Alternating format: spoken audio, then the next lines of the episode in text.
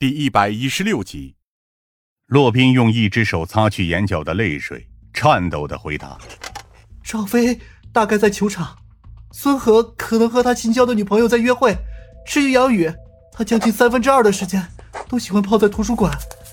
你们之间的关系怎么样？”骆宾摇了摇头：“没有，都很好，没有任何问题。平时我们会一起出去吃饭，一起出去玩，在宿舍里。”也从来没有任何矛盾，李哲在这中间更是脾气最好的那个。我能感觉到疯子的不解，在继续确定了一些细节问题后，比如李哲最近是否有不正常的状态，是否有什么异常，得出的结论都是否定，我们也只能暂时离开了这间宿舍。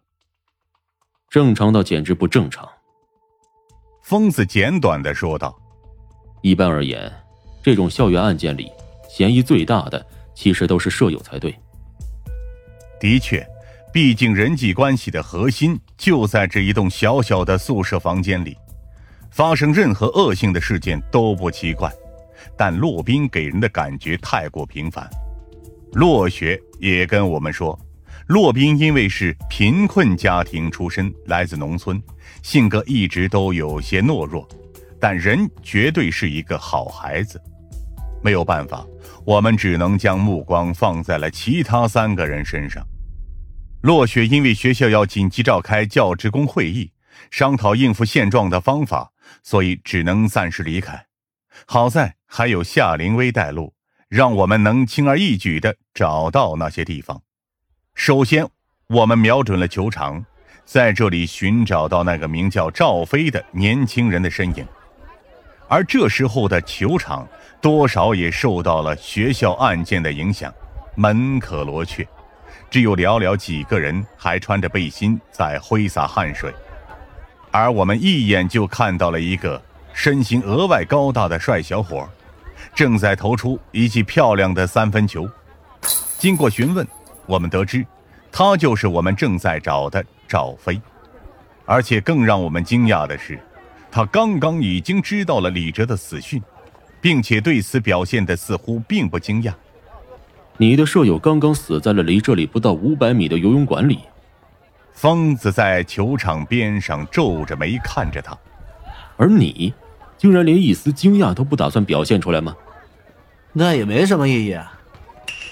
赵飞的回答很是简短，而他那健壮的身体上也满是汗水，将篮球抱在怀里。还是说让我在你们面前哭一场啊？注意你的态度，年轻人。疯子皱了皱眉。我们正在调查，同时也在排查，你同样有着一定嫌疑。赵飞对此几乎并不在意。随便你们好了，反正这不是我要操心的事情。在疯子生气之前，我就抢先一步问道：“你们宿舍的关系似乎不错。”为什么你会表现的那么生分？还是说，你对于李哲实际上有些意见或者反感？赵飞将篮球扔在地上，转而自顾自的坐在一旁的篮球架底下。他是那种啊，几乎没有任何个性的人，随和到别人说什么他就是什么的地步。他随后看向我们，不会有人想要杀害这样的人的。可李哲确实被毒杀了。我沉声问道：“对此，你又怎么看待？”我不是警察。赵飞冷静的看着我们：“找出犯人是你们的工作，不是我的。”我也无计可施。这时候，夏灵薇倒是站了起来：“站起来！”他沉声说道：“快！”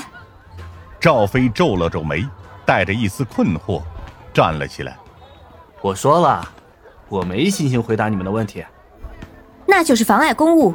我们可以把你抓回警局，慢慢询问。夏灵薇直视着他的眼睛。不过作为学姐，这点容忍之心还是有的。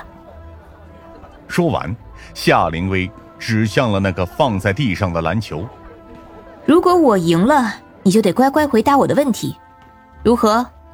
赵飞这种冷硬的年轻人，竟然也被这话逗得笑出声来。不管你们怎么想的，我都可以告诉你们，我是校篮球队的主力王牌，拿过校级联赛的冠军的。哼，那就跟我比一比吧。夏凌薇直接脱下外套扔给了我。还是说你作为王牌主力，连我的挑战都不敢接受？赵飞毕竟是年轻人，就算看上去冷硬，但实际上还是有些热血方刚的一面。被这么一击，几乎立刻便同意了比赛，而结果是让我和疯子都有些瞠目结舌。十分钟下来，夏凌薇几乎完虐了赵飞。我几乎从来都没有见过这么流畅迅捷的运球动作，而且无论是爆发力还是精准度，几乎都超过赵飞一个维度。到最后，就连赵飞都气喘吁吁的表示投降。行，没必要比了。还好现在没人围观，不然我明天就没办法在校队混下去了。